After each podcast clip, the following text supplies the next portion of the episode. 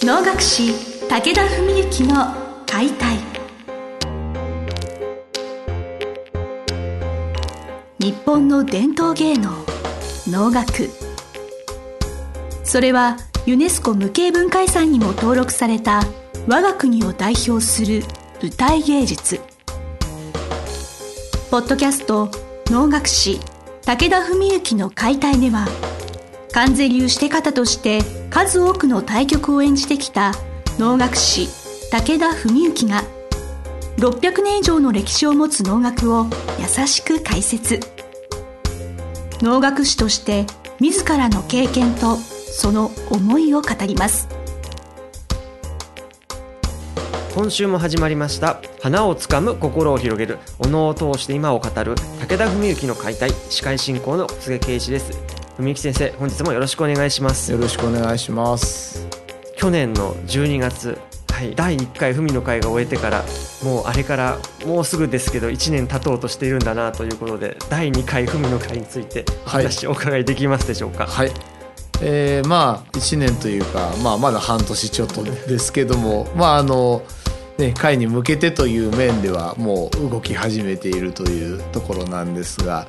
なんで、ね、今まだこの夏のうちに、えー、早々とこの告知の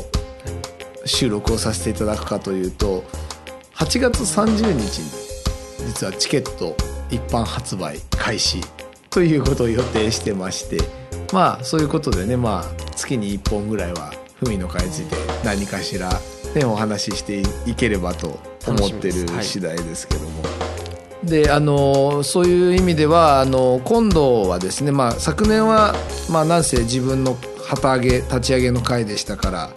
定価というね自身にとってまあもう本当にギリギリのチャレンジで選曲をしたんですけど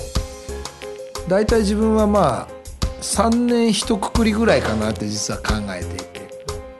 で今年は「玄城」っていう曲を選んだんですね。昨年定価っていうのはもう本当に指定方は立ち役としては指定一人で、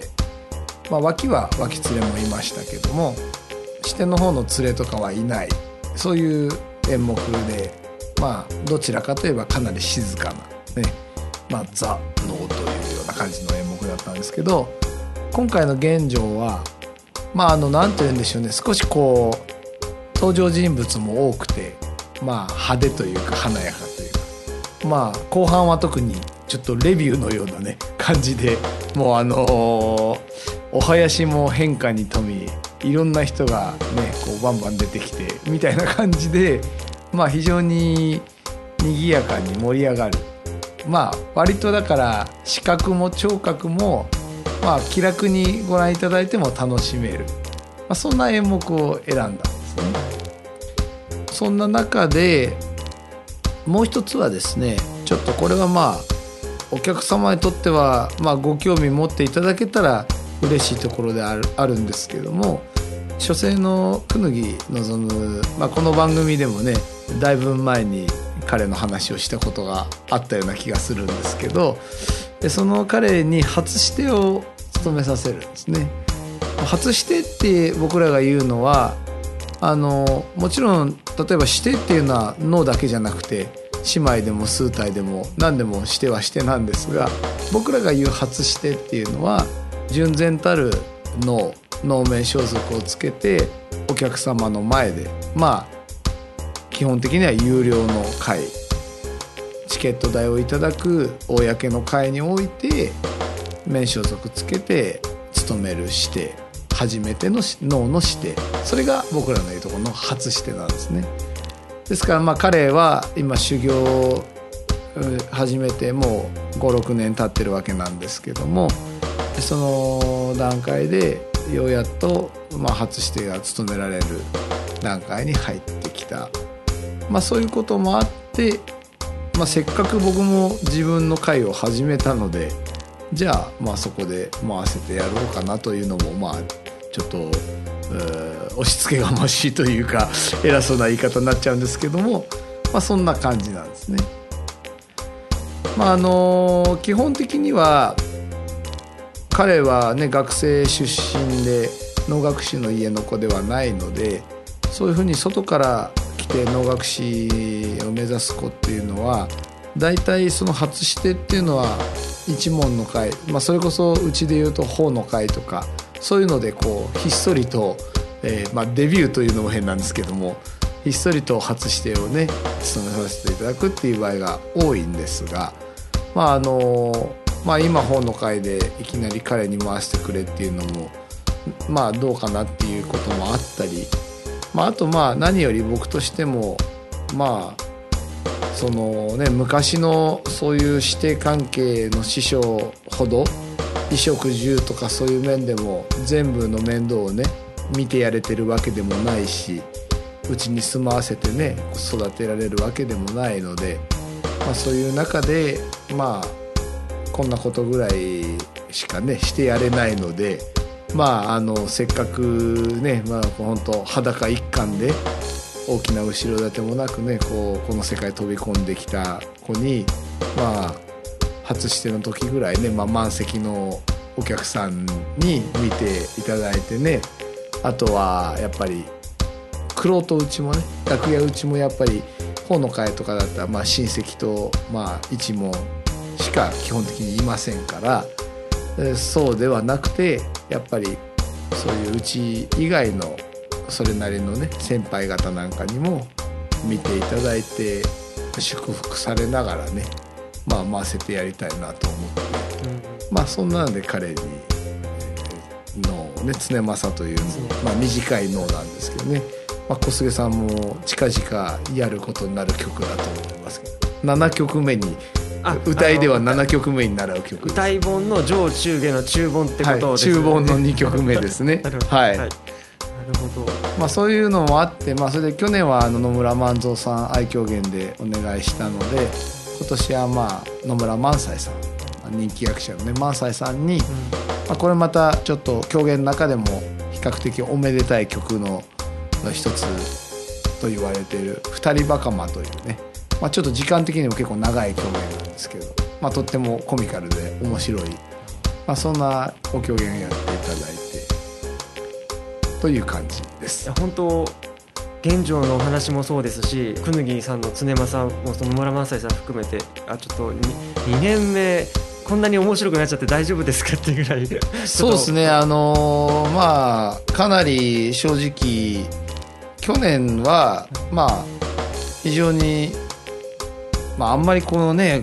こういう番組で夢のない話をするのもなんなんですけど終始的な想定も含めてねかなり慎重にこう人選もして最小人数ではないですけどまああの割と慎重な人数で、まあ、の一番の回でしたしさせていただいたんですけど今回はさっきお話ししてたような理由があったんでちょっとまあ番組作る段になってやっぱりこの人もこの人もこの方もって思ってバババッとなんか人数が増えてですねして方が多分35人ぐらいの人数、まあ、昨年は20人弱でしたから、まあ、倍増という形になって。まあそういう中でまあ当然の2番だけだと皆さんご出演いただけないんで、まあ、そういうこともあって、まあ、脳の2番の回では大体姉妹っていうのを入れるんですよね、まあ、ダイジェスト版の短い前ですね。姉妹5番いろんな世代の方にやっていただくということで。後輩、まあ、下の世代くぬぎたちの世代の代表ってことで武田義輝君、う。ん、これは「なにわ」っていう姉妹もあってもらいます。それから逆にくぬぎのまあ大先輩にあたる、まあ、父の一番弟子松木千歳さんに「放火像小歌」っていう姉妹もあってもらってあと私の師匠野村先生は「夕顔」という姉妹。父が金の段というね。まあ実はあの法の会であるミーデラの一部分、まあ、父も関西会であるミーデラの一部分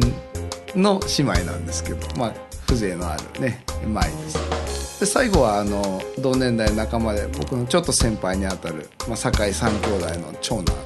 堺音松さんに野森という姉妹。こう姉妹も5番立てでここうプチ5番立てをやってですね、まあ、そういう具合にしてもう非常に